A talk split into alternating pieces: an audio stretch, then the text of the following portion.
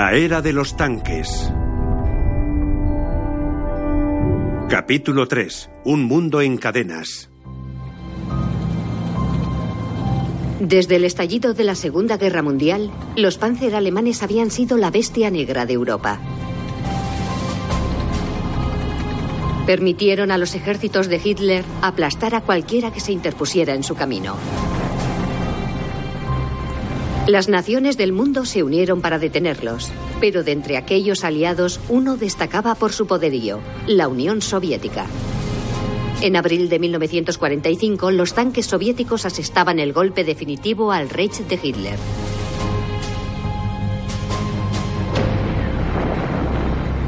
Pero lejos de allí, en Asia, el aliado de los alemanes, Japón, continuaba luchando. Sus soldados eran temidos por su ferocidad. Ya habían conquistado Corea y gran parte de China. La Segunda Guerra Mundial estaba lejos de acabar. En absoluto secreto, el ejército soviético envió a sus tropas al este. Con más de 5.000 tanques, iban a terminar la guerra de una vez por todas. El ataque empezó a la una de la madrugada, hora de Jabarovsk. Diluviaba. Cuando nuestras tropas atacaron su primera línea, los japoneses no tuvieron tiempo ni de vestirse. Cayó en nuestras manos antes de que pudieran prepararse para defenderla. Mahmoud Garev tenía 22 años y ya era un veterano de la guerra contra Alemania. Pero a pesar del éxito inicial, él sabía que la guerra contra Japón sería larga y difícil. Y que tendrían que luchar a muerte por cada centímetro de terreno. Los japoneses estaban escondidos y repelían nuestros ataques. La guerra había de durar todavía un año o año y medio más.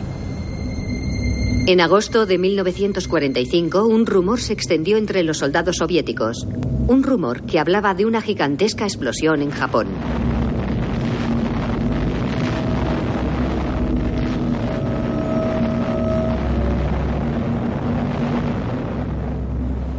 La primera bomba se arrojó sobre Hiroshima el 6 de agosto.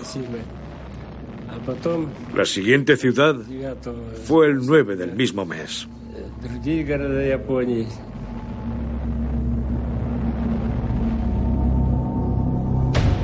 Hiroshima y Nagasaki quedaron totalmente destruidas. Enfrentado a la devastación nuclear, Japón se rindió el 2 de septiembre de 1945.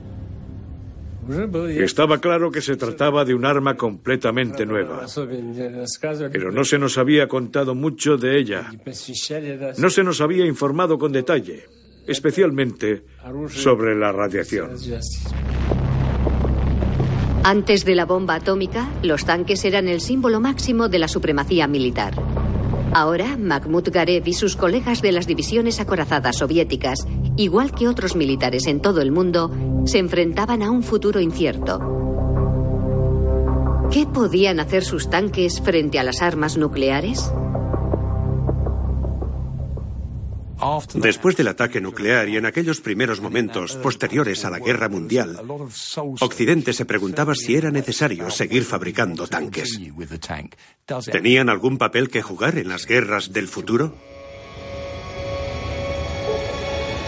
Estados Unidos era el único país que tenía armas nucleares. Las divisiones de tanques, como las que tenía la Unión Soviética, se consideraban obsoletas. Los Estados Unidos suspendieron la fabricación de tanques. En aquel momento se creía que solo las bombas atómicas podían garantizar la paz. Era evidente que la bomba atómica había cambiado para siempre la forma de hacer la guerra, porque viendo las consecuencias que podía provocar, era difícil imaginar cuál sería el final de una guerra atómica. Pero las factorías soviéticas continuaron fabricando tanques cada vez más modernos, indiferentes a la amenaza de la bomba atómica. Hasta que el 28 de agosto de 1949 el mundo entero descubrió por qué.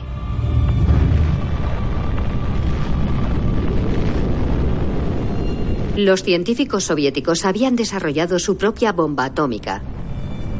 La Unión Soviética se convierte en una superpotencia nuclear al mismo nivel que los Estados Unidos y con más y mejores tanques.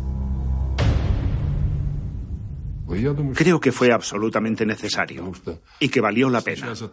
Si no hubiéramos tenido la protección que nos dieron las armas nucleares, ahora probablemente tendríamos un orden mundial diferente y seguramente tendríamos un diálogo diferente con nuestros amigos potenciales.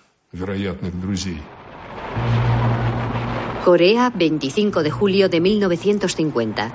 225 tanques norcoreanos cruzan la frontera e irrumpen en el sur. Apenas les lleva unas horas derrotar a las defensas surcoreanas. Eran los mismos tanques soviéticos que habían combatido contra Japón en 1945. Terminada la Segunda Guerra Mundial, el ejército soviético se los había proporcionado a sus aliados chinos y norcoreanos. Les dimos todo el armamento que teníamos. Tanques T-34 y KW Cañones de largo alcance de 150 y 203 milímetros. De todo. Equipamos a todo el mundo con nuestras armas, incluido el Ejército de Liberación Popular Chino. Corea del Sur era aliada de los Estados Unidos. Los norteamericanos se plantearon el uso de armas nucleares para defenderla. Pero Corea del Norte estaba coligada con los soviéticos, quienes también disponían de armas atómicas. Pero el uso de esas armas es inimaginable. Incluso los belicistas más intransigentes se lo pensarían mucho antes de usarlas. Los Estados Unidos y sus aliados decidieron no emplear las armas nucleares. En su lugar enviaron a sus ejércitos a defender a Corea del Sur. Pero los tanques que en aquel momento tenía Estados Unidos estaban obsoletos. El empleo de tanques en la guerra de Corea hizo pensar a los americanos que sería difícil prescindir de ellos. Estaba claro que un territorio de guerra como Corea era poco propicio para la utilización de armas tácticas o nucleares. Las armas convencionales, por tanto, seguían siendo indispensables. Los ingenieros estadounidenses tuvieron que desarrollar un nuevo tanque.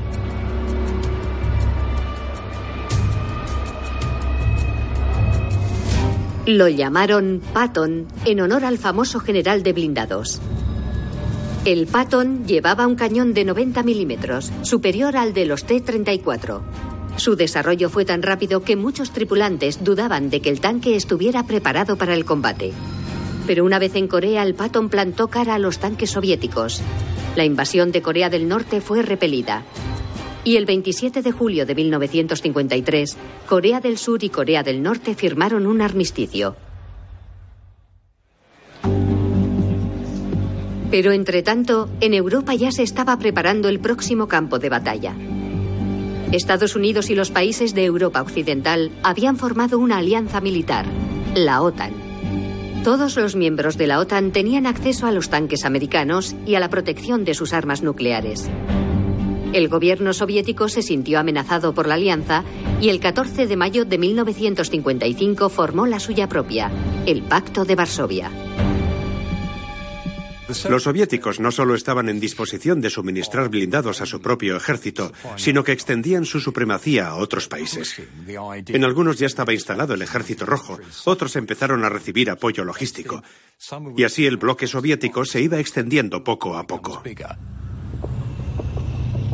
Para reforzar el pacto de Varsovia, la Unión Soviética equipó a sus aliados con su tanque más moderno, el T-54. Tenía un cañón de 100 milímetros, más poderoso que cualquier otro de la OTAN. Y a pesar del gran calibre de su cañón, el T-54 era pequeño y difícil de alcanzar. Pero el interior era estrecho y su cañón no podía ser elevado más de 9 grados. Sin embargo, los ingenieros soviéticos ya trabajaban en una versión mejorada. El siguiente modelo, el T-55, estaría además protegido contra las armas nucleares. Contaría con un blindaje y un sellado antirradiación y un sistema de filtrado de aire para la tripulación. El T-55 podría luchar en una guerra nuclear. El T-55 era comparable al Kalashnikov. Una máquina muy fiable, muy ágil, dotada de una excelente protección blindada. El T-55 fue muy bien recibido por nuestras tropas. Fue muy apreciado por nuestros tanquistas. El T-54 y el T-55 combinaban una excelente protección con una capacidad de tiro superior. En el espacio de unos pocos años se construyeron miles de ellos. Los soviéticos y los ejércitos del Pacto de Varsovia los mostraban orgullosos en las capitales de Europa Oriental. Sus líderes todavía no podían prever las consecuencias de aquella militarización.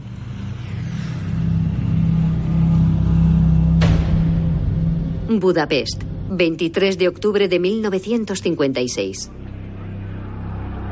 200.000 húngaros han tomado las calles. Demandan mayor libertad y reclaman la salida del Pacto de Varsovia y que las tropas soviéticas se marchen del país.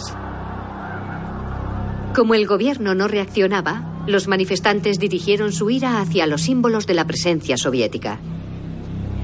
Eso terminó por convencer al ejército rojo de que había que dar una respuesta. Los sucesos de 1956 en Hungría confirmaron las maniobras de los norteamericanos tendentes a arrebatar países al control de la influencia soviética. Los líderes soviéticos enviaron sus tanques a acallar las protestas y exigieron que el ejército húngaro les ayudara a reprimirlas. Pero los soldados húngaros rehusaron enfrentarse a su propio pueblo y muchos de ellos se unieron a los manifestantes. De pronto, el ejército soviético se vio enfrentado a sus propios tanques en una insurrección popular. Los generales rusos se pusieron nerviosos y retiraron sus tropas el 28 de octubre de 1956. De esa manera, los ciudadanos de Budapest recuperaron la libertad. Uno de ellos era István Geliba. Nos habíamos escapado de casa. Tres de nosotros pensábamos desertar a Occidente cuando todo ocurrió. Aunque era ridículo, no teníamos más que ocho años. ¿Qué se puede esperar de un niño de ocho años? Isván y sus amigos soñaban con una nueva vida. Se escaparon de sus casas y se marcharon de Budapest en sus triciclos.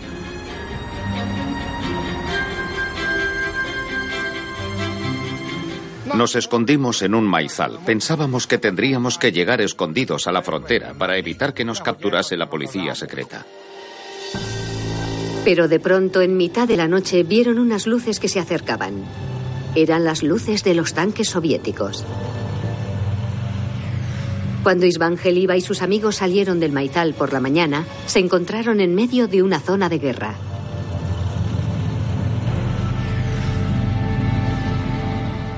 Había muertos por todas partes, y coches destrozados, y tanques carbonizados, y muchos soldados. El líder soviético Nikita Khrushchev había decidido dar ejemplo con Hungría. Envió miles de tanques soviéticos a Budapest en una de las mayores operaciones de carros blindados de la historia. Khrushchev decidió que había llegado el momento de emplear mano dura con Hungría, de emplear la fuerza bruta. Y una vez que los rusos decidían hacerlo, no se andaban con medias tintas. Muchos soldados húngaros se habían alineado con sus compatriotas civiles. Ahora se encontraban frente a uno de los ejércitos de tanques más grande que jamás se había reunido. Si mandas tus tropas a otro país, tienes que tener un plan preciso y bien pensado. Porque si no, si te presentas con tus batallones y tus compañías en otro país, corres el riesgo de provocar una guerra. Con el ejército húngaro desintegrado, son los civiles quienes emprenden la lucha. Llenan botellas de gasolina y les añaden un trapo como mecha. Los cócteles Molotov pueden incendiar un tanque y hacer huir a sus tripulantes. Ver a la gente morir en llamas es una experiencia traumatizante. Muchos soldados murieron abrasados en el interior de sus tanques cuando estos eran alcanzados por botellas con gasolina. No, no teníamos miedo. Eso es lo más destacable, que no teníamos miedo. Muchos críos de mi edad cometieron auténticas locuras en aquel momento, como lanzar granadas. Y no tenían miedo, sencillamente porque no tenían ni idea de lo que estaban haciendo. Los tanques soviéticos conquistaron Budapest en tres días. Cuando el humo se disipó, 3.000 civiles húngaros y 700 soldados soviéticos yacían muertos en las calles. Isván Geliba ya había experimentado el terror a los tanques de primera mano. Pero el efecto que le produjo fue justo el contrario. Empezó a sentir fascinación por los blindados. Era consciente de que eran objetos peligrosos. Ya había visto de qué eran capaces. Pero me gustaban. Sabía que los tanques pueden hacer cosas terribles. Pero me gustaba cómo estaban construidos. El joven Isván estaba fascinado por la naturaleza robótica y poderosa de los tanques, aunque para sus compatriotas eran símbolos de opresión. Después de Budapest, nadie volvería a poner en duda el dominio soviético, ni se atrevería a desafiar a sus tanques. En aquella época a los soviéticos no les preocupaba lo más mínimo la opinión pública mundial. Así que la represión no se lleva a cabo teniendo en cuenta los medios de comunicación. La represión es brutal y continua.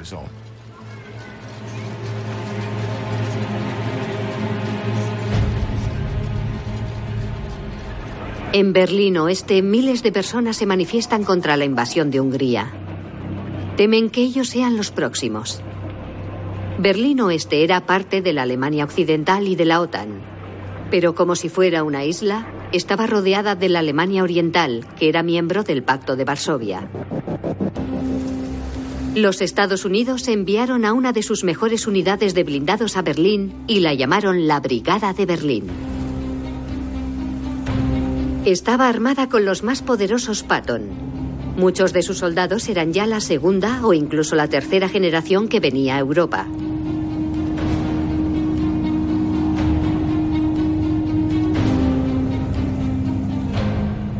Mi padre luchó en la Primera Guerra Mundial con la Marina de los Estados Unidos. Mi primo luchó en la Segunda Guerra Mundial también con la Marina. Le capturaron dos veces y se escapó en ambas ocasiones. George Yolwan era un destacado jugador de fútbol americano de las ligas universitarias. Lo dejó todo para ingresar en la Escuela Militar de West Point en 1957. Yolwan había descubierto los tanques en los noticiarios cinematográficos de la Segunda Guerra Mundial y desde entonces había quedado fascinado. Seguí lo que podríamos llamar un entrenamiento básico de infantería. Y por aquel entonces los tanques estaban en Fort Benning. Allí combinamos los ejercicios de infantería con los de los blindados. Y así llegué a conocer los tanques muy bien. Yolwan se graduó como teniente segundo del ejército norteamericano en 1961. Fue destinado a la República Federal de Alemania y allí descubrió Berlín Oeste. Para llegar hasta allí había que viajar a Frankfurt y desde allí coger un tren especial. Era una ciudad maravillosa, libre y llena de vida.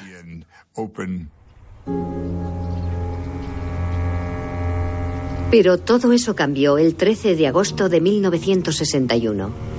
Yolwan pudo contemplar cómo los tanques soviéticos aislaban Berlín Oeste. Detrás de ellos vinieron los ingenieros con los ladrillos y con el alambre de espino. Empezaba la construcción del muro de Berlín.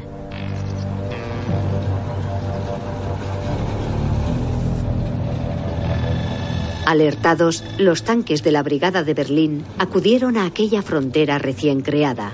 Pero todo lo que pudieron hacer fue asistir impotentes a la materialización del telón de acero.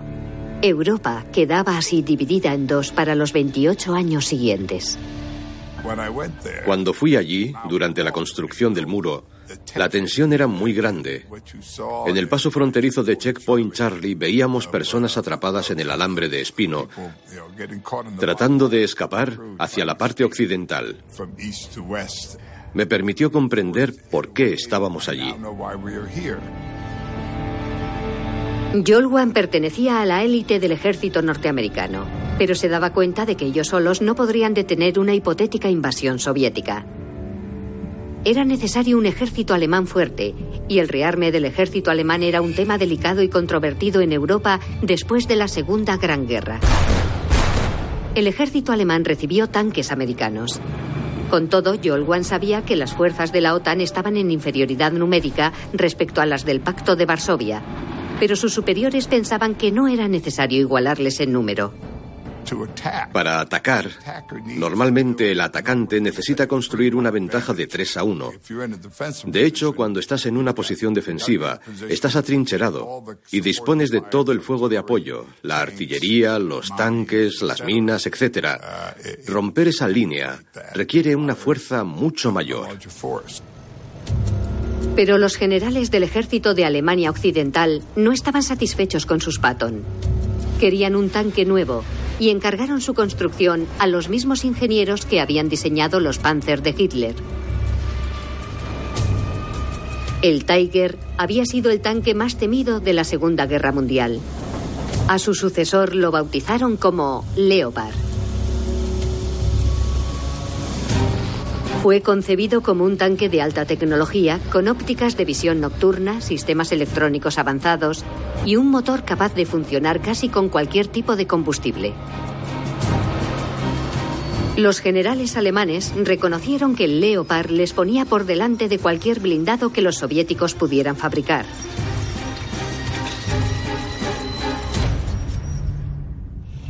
Y efectivamente, los nuevos tanques avanzados de la OTAN inquietaban a los generales del Pacto de Varsovia. Para igualarlos, pidieron más y mejores tanques basados en el T-55. Y para manejarlos con eficacia, necesitaban también unos tripulantes más y mejor capacitados. Me alisté en el ejército en 1966.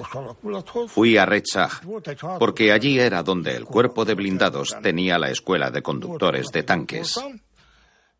Pasé seis meses allí y después fui destinado al segundo batallón. Isván Geliva fue testigo de cómo los tanques soviéticos aplastaron la revolución de su país en 1956. Desde entonces los tanques lo habían fascinado. Se subió por primera vez a un T-55 en 1966. No imaginaba el duro y largo entrenamiento que le esperaba por delante. Para llegar a ser conductor de tanques, tenías que superar una prueba de buceo. Para cruzar un río bajo el agua dentro de un tanque, te tienes que entrenar. Había mucha gente que fallaba justo en eso, en el cruce de ríos bajo el agua. Requiere un entrenamiento especial, pero un 30% de los aspirantes fracasaban en esa especialidad.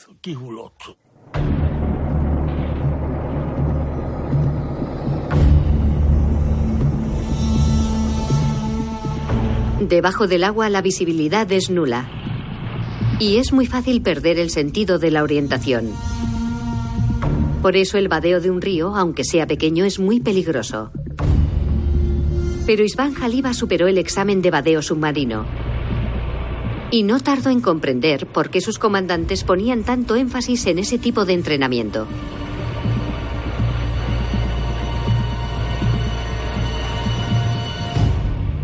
Sabían que las fuerzas occidentales iban a volar todos los puentes, todos los que cruzan los ríos que en dirección norte van a desembocar en el Mar del Norte o en el Canal de la Mancha. Y si los volaban todos, ¿cómo iban a seguir avanzando? Por eso dotaron a cada tanque de una especie de tubo respirador para que pudieran vadear los ríos bajo el agua. Los ingenieros soviéticos sabían que no todos los T-55 eran impermeables. De modo que los tripulantes tenían que aprender otra cosa más, ¿Cómo escapar de un tanque que se está inundando?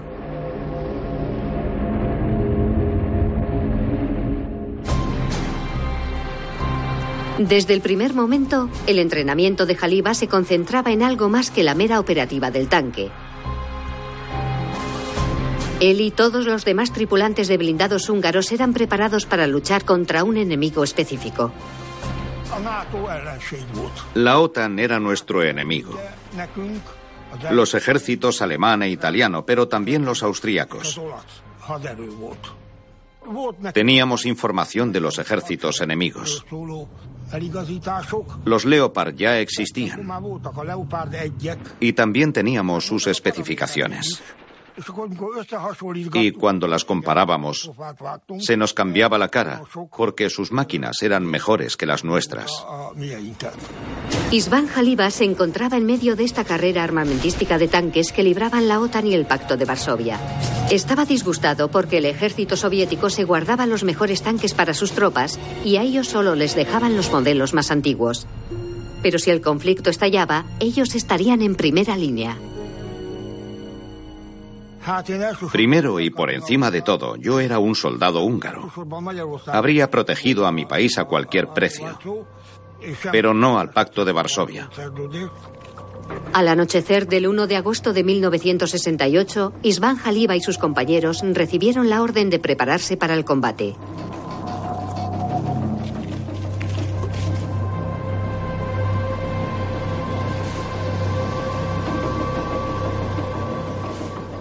No estábamos entusiasmados con la idea y como soldados rasos no sabíamos lo que pasaba y tampoco los oficiales. Isván Jaliba y sus compañeros tanquistas estaban nerviosos. ¿Sería esta la guerra para la que tanto se habían preparado? El 20 de agosto fueron convocados a una reunión para comunicarles la misión. Nos dijeron que en Eslovaquia había estallado una contrarrevolución y que según establecía el Pacto de Varsovia, debíamos acudir a ayudar a nuestros camaradas eslovacos.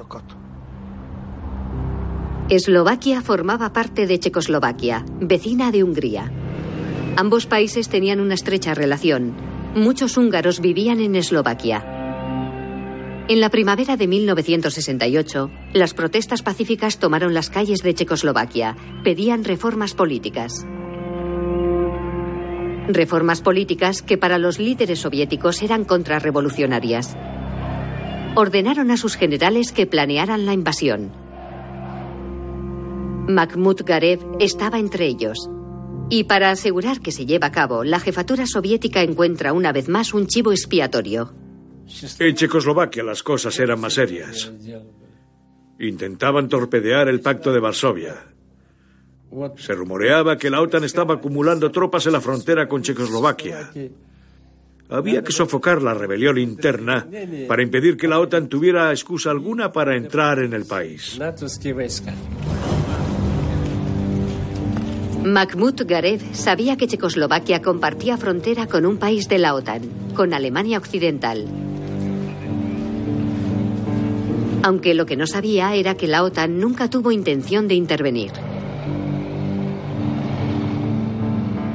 ¿Cómo motivas a las tropas? Pues diciéndoles que el otro te va a atacar, que lo tiene todo planificado.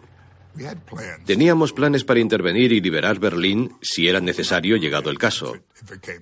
Pero atacar a Rusia... Mire, Napoleón fracasó, Hitler fracasó. Se trataba de proteger a la sociedad occidental tal y como la conocemos nosotros. Nuestros líderes lo comprendieron y creo que nuestras tropas también. El 21 de agosto de 1968, soldados soviéticos, húngaros, polacos, germano-orientales y búlgaros recibieron la orden de invadir Checoslovaquia.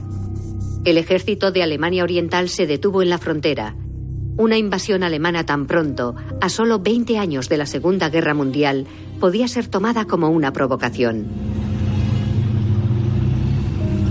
Pero Isván Jaliba y los tanques húngaros siguieron directos hacia la capital.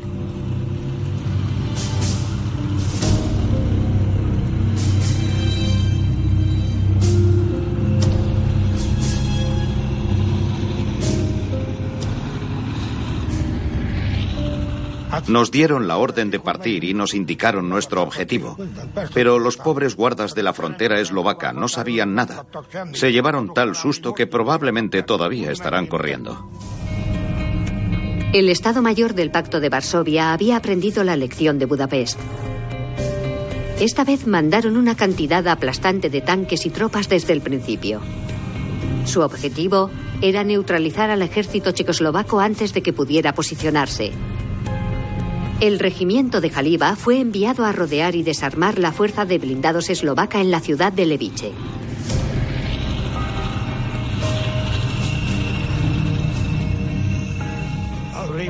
De hecho, si el regimiento de Leviche nos hubiera atacado, dos tercios de sus tanquistas eran húngaros y nosotros también éramos húngaros.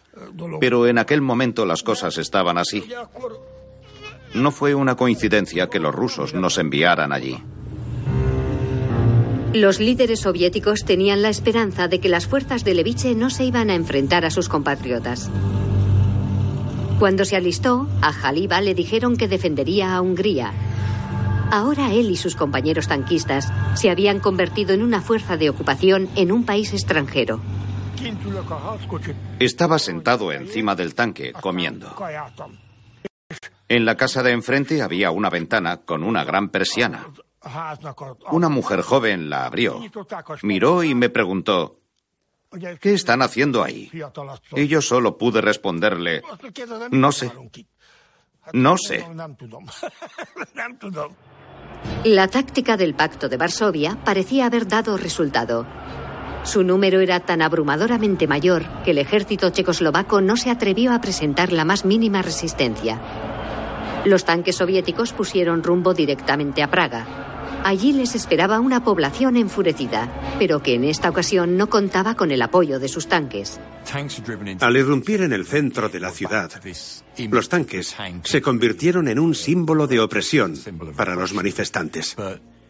Pero para los soviéticos, que los estaban empleando contra la población, era un arma contra la que poco podían hacer los civiles.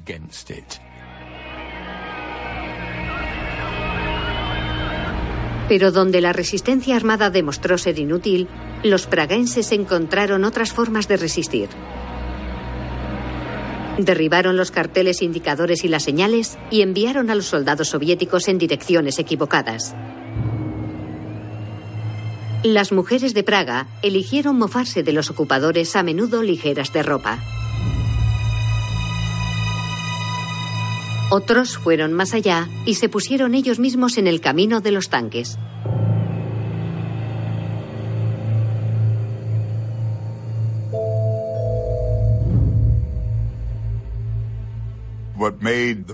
Salió en los titulares de todo el mundo. Un hombre desarmado en pie frente a un tanque. Una imagen que se ha convertido en un símbolo de la resistencia a la agresión. Los tanques soviéticos pusieron final a la primavera de Praga. De lo que solo unos pocos se dieron cuenta era de que el pueblo de Praga había abierto una grieta en la brillante armadura de los tanques. Mientras tanto, los generales soviéticos decidieron que necesitaban una prueba real en la que enfrentar sus tanques a los de la OTAN.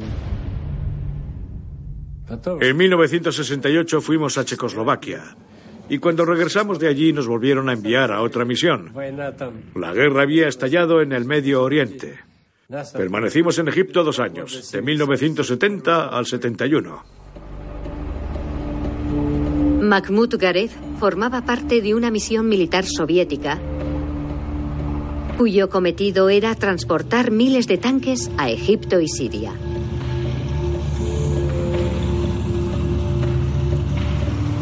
Tanques que los mandos soviéticos sabían que serían empleados para atacar a Israel. Israel tenía tanques de la OTAN y disponía de tripulaciones altamente cualificadas, conscientes de que cada batalla que libraban era una batalla por la supervivencia de Israel. Pero además muchos soldados tenían motivaciones aún más profundas. Yo nací en el kibbutz Lokamei Hagetaot, una comuna fundada por refugiados que vinieron desde Europa después del Holocausto. A Svika Gringol lo llamaron para el servicio militar en 1970. Como a todos los reclutas, a él también le preguntaron qué prefería hacer en el ejército. Me dieron tres opciones. Los tanques, los tanques y los tanques. Entonces teníamos los centuriones y allí me enamoré de los tanques. Veía las torretas, la montura del cañón. No sabía muy bien lo que era.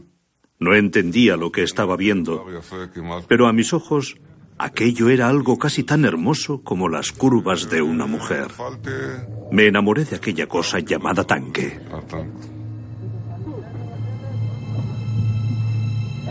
Svika Gringol comandaba un Centurión, un tanque británico. Diseñado entre guerras para la Segunda Guerra Mundial, ya era considerado obsoleto en los años 60. Los ingenieros israelíes los habían modernizado con un cañón mejor, un blindaje nuevo y un motor diésel más fiable para un clima tan duro.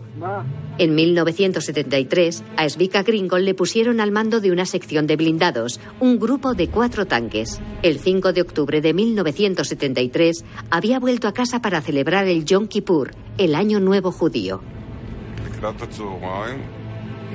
Al anochecer, oímos ruidos de aviones en el cielo. Algo muy extraño por Yom Kippur.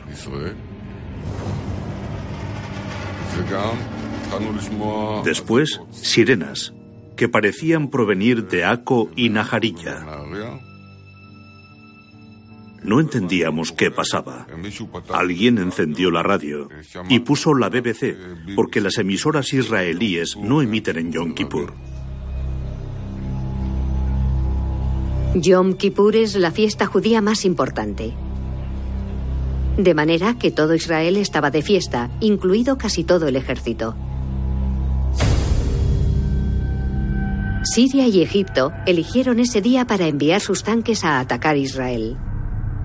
Siria atacó por el norte, a través de los altos del Golán. Los egipcios cruzaron el canal de Suez y después la península del Sinaí. Para derrotar a los tanques israelíes disponían de la tecnología soviética más moderna. Para atacar a Israel, los países árabes disponían ya de una nueva generación de armas antitanque y las iban a poner en funcionamiento. Ya disponían de los RPG-7, los famosos cohetes antitanque, pero ahora además la Unión Soviética les iba a suministrar los nuevos Sager. El Sager es un misil anticarro que cabe en una maleta. Se controla remotamente por medio de un joystick. Los soldados sirios y los egipcios llevaban meses entrenándose con el Sager.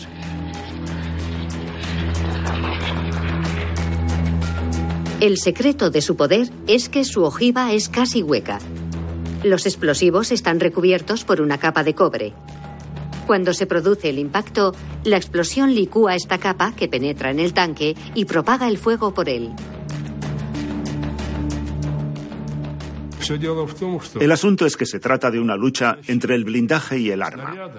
Y desafortunadamente siempre gana el arma. Ya puedes construir lo que sea, ya sea un blindaje reactivo o una protección nuclear contra los lanzamisiles, que a no tardar siempre acaba apareciendo una nueva arma que lo contrarresta.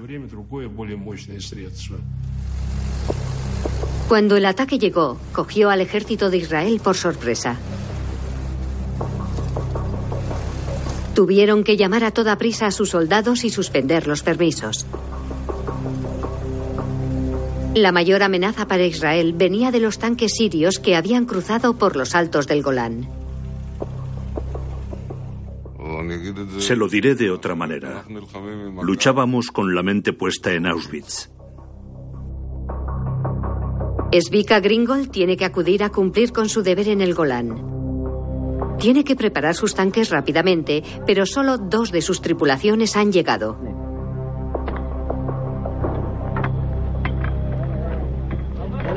A eso de las nueve de la noche, nuestro jefe de brigada, David Israelí, se nos acerca y me dice, Esvika, ¿estás preparado? Y yo, tengo dos tanques listos. Y me dice, pues tienes que salir ya. Aunque solo tenía dos tanques preparados, Svika Gringol tuvo que dar la orden de partida. Sabía que sus centuriones estaban en inferioridad numérica y que se enfrentaban a tanques más modernos. Todo lo que tenían era su preparación. Las fuerzas de defensa israelíes estaban luchando por su supervivencia y la de su país, con unas pocas tripulaciones de tanques muy bien preparadas y algunos soldados con mucha experiencia, que es uno de esos elementos que siempre es importante. No se trata solo del equipamiento, sino también de la gente que lo maneja. Los tanques de Svika Gringol suben hacia los altos. De pronto, uno se avería. El tanque de Svika debe continuar solo.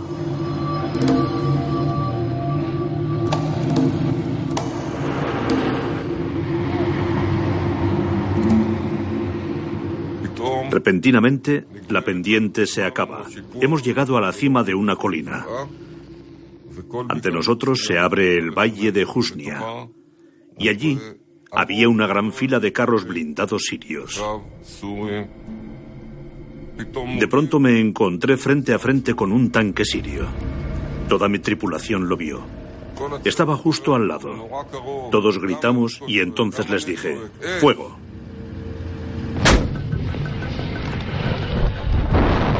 Svika apuntó a otro y volvió a disparar. Y otra vez más. Luego llamó a su comandante general para informarle de a qué se estaba enfrentando. Pero no me creyó. Empezó a preguntarme, ¿cuántos son ellos? ¿Cuántos tanques tienes tú? Y yo sabía que los sirios estaban interceptando nuestra comunicación.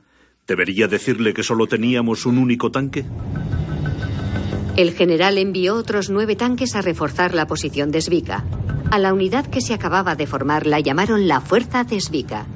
Se estaban enfrentando a más de 100 tanques sirios. La fuerza de Svika disparaba tan rápido como podían, hasta que empezaron a quedarse sin municiones. Detrás de nosotros llegaron los camiones con combustible y municiones. Uno a uno retrocedimos hasta allí a recargar carburante y munición, calibrar el cañón y algunas otras operaciones para las que no habíamos tenido tiempo. Los sitios estaban sorprendidos ante la dura resistencia. Sus modernos tanques soviéticos deberían haber sido capaces de destruir a cualquiera que Israel pudiera tener, pero estaban diseñados para combatir en las llanuras de Centro Europa y no en las montañas mediterráneas. Los tanques sirios eran rusos. Eran mucho más lentos y solo podían levantar su cañón 9 grados. Hay razones técnicas para eso. Nosotros luchábamos con centuriones. El ángulo de inclinación del cañón de un centurión es de 17 grados. Los centuriones israelíes estaban en las cumbres de los altos del Golán y podían inclinar hacia abajo sus cañones lo suficiente para disparar a los tanques sirios que estaban en el valle. Estos, sin embargo, no podían elevar sus cañones lo suficiente como para devolver el fuego. Los sirios se vieron obligados a detener su ataque, aunque aún contaban con los misiles Sager. Soldados armados con Sagers se movilizaron para destruir a la fuerza de Svika. De pronto, Svika sintió un impacto. Miré hacia abajo en la torreta y solo vi fuego. Entonces caí directamente encima de las llamas. De alguna forma conseguí incorporarme. La torreta estaba llena de carcasas, cajas de munición, polvo y suciedad. Pero conseguí darme la vuelta porque caí de bruces. Conseguí girarme, incorporarme y salir. Tenía metralla en la cara y las manos.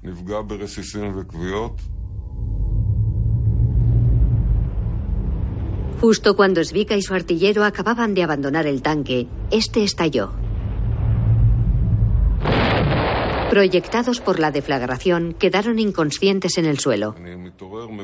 Me desperté completamente aturdido. Mi compañero me preguntó, ¿estás vivo? Sí, vámonos de aquí cuanto antes. Y corrimos hacia la posición que ocupaban nuestros tanques. Nos acercamos a ellos corriendo y gritando en hebreo. Tuvimos mucha suerte, porque era un caos absoluto. Había soldados por todas partes, y además del nuestro, había otros siete u ocho tanques que habían sido alcanzados. Svika Gringol se mete en otro tanque y vuelve a la batalla. Pero la tensión del combate empieza a hacer mella. Tras 48 horas seguidas de lucha, pierde el conocimiento y es evacuado del campo de batalla. En el camino vi la cara amarga de la retirada. Civiles y soldados, tanques y todo tipo de vehículos se dirigían hacia el río Jordán. Yo les gritaba con todas mis fuerzas. Se acabó, el Golán ha caído, corred, huid. Pero entonces llegaron fuerzas de refresco al Golán. Hasta sus oídos había llegado que la fuerza de Svika había destruido más de 60 tanques enemigos. Eso levanta la moral de la tropa y les permite contener el siguiente ataque sirio.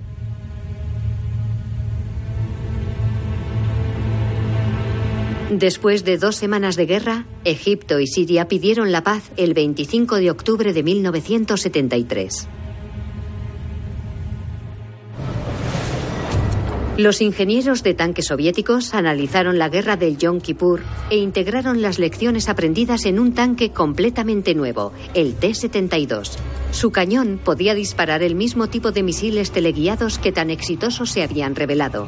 También tenía un cargador automático, lo que significaba que necesitaba un tripulante menos y podía ser construido más pequeño. El T-72 repitió el éxito del T-55. Es un tanque producido en serie y con una combinación muy favorable de la tríada de combate, capacidad de fuego, movilidad y blindaje. Y así, a ambos lados del telón de acero, los diseñadores de tanques competían por superar a su rival. Los ingenieros alemanes desarrollaron el Leopard 2, su característica principal era un sofisticado cañón estabilizado. Podía seguir automáticamente al objetivo, incluso aunque se estuviera desplazando a gran velocidad. Para demostrar lo bien que funcionaba el cañón, el ejército alemán produjo un anuncio publicitario con un tanque transportando una jarra de cerveza. Es quizá la última vez en la historia que esta máquina de guerra total es presentada de forma tan trivial.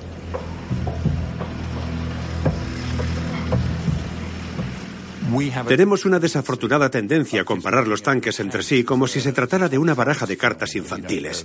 Que si el T-54 es mejor, o que si el Centurión o el M-60 es más fuerte. Pero no es eso lo más importante en el combate entre tanques.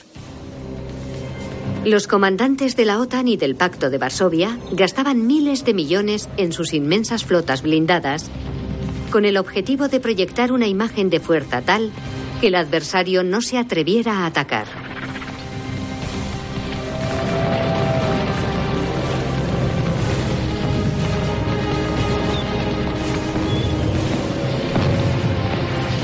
Cada año ambos mandos organizaban grandes maniobras para mostrar su poderío maniobras que tenían lugar en la Alemania dividida, puesto que si la guerra se declarase, sabían que probablemente se libraría aquí, en un área llamada el Corredor de Fulda.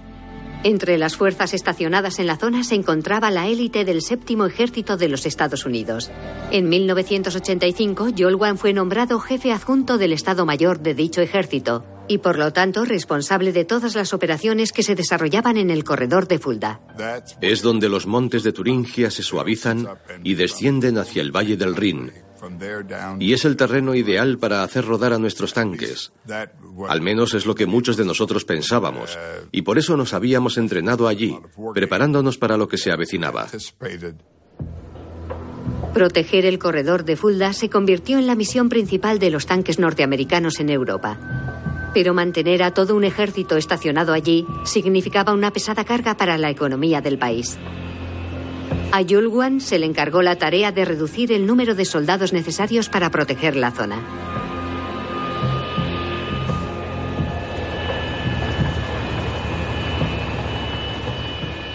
Entonces se les ocurrió que una solución podía ser preposicionar el equipamiento, puesto que Estados Unidos tenía ya en Europa un gran stock de tanques y de equipamiento.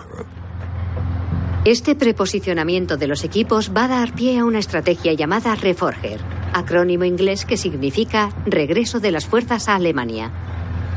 Así, miles de blindados estadounidenses fueron preposicionados en hangares y almacenes por toda la Alemania occidental. Sus tripulaciones residían en Estados Unidos, pero podían volar hasta allí en 72 horas. Jolwan era consciente de que para que el plan Reforger funcionara, los tanques tenían que ser mantenidos en perfectas condiciones.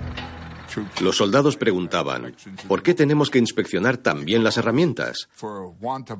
Porque si resulta que te falta la llave inglesa, puede que no puedas reparar la oruga, y entonces nos quedaremos quietos sin poder movernos, y nos convertiremos en un objetivo fácil, y nos matarán. Las herramientas deben estar en perfecto estado. Ellos no querían hablar de eso, pero yo sí, porque eso es lo que marca la diferencia entre una buena unidad y una excelente. El plan Reforger era puesto en práctica cada año. Cualquiera de las unidades era convocada sin previo aviso. Subían a sus aviones y volaban hasta Alemania. Una vez allí se les hacía montar en sus tanques y tenían que salir de maniobras. Era una demostración de fuerza y con suerte disuasoria. Jolwan y los demás altos mandos de la OTAN mantenían el plan Reforger en estado de alerta permanente. Sabían que en caso de guerra apenas dispondrían de unos pocos días. No había que esperar a que se disparara el primer tiro. El proceso en sí era una táctica disuasoria. Y si lo pones en marcha antes de que estalle la guerra, es entonces cuando surte su efecto. Al otro lado del telón de acero, la alerta de guerra estaba igualmente siempre al máximo. El ejército soviético y el de la Alemania del Este mantenían a sus mejores unidades destinadas en el extremo oriental del corredor de Fulda. Aquí todo el mundo recuerda bien lo que era servir con las fuerzas soviéticas en Alemania del Este. Estabas siempre en guerra. Vivías siempre con la posibilidad de que la orden llegara en cualquier momento y tuvieras que salir a cumplir tu misión. A finales de los años 80, la tensión entre las dos Alemanias era máxima. Parecía que la guerra que nadie deseaba iba a estallar en cualquier momento. Pero entonces ocurrió algo al otro lado del mundo que cambió el destino de los tanques de una forma que nadie podía haber imaginado. En abril de 1989, los estudiantes tomaron las calles de Pekín. Como antes en Hungría, Checoslovaquia y otros lugares, pedían más libertad. Y como también había ocurrido antes, el gobierno chino envió a sus tanques a aplastar el levantamiento. Pero algo los detuvo. Un solo hombre. Esa persona fue muy valiente al plantarse así delante del tanque. Claramente se estableció algún tipo de relación entre el hombre y el conductor. Y estaba claro que no iba a ser brutalmente aplastado, como sí sucedió en otras partes de la plaza de Tiananmen.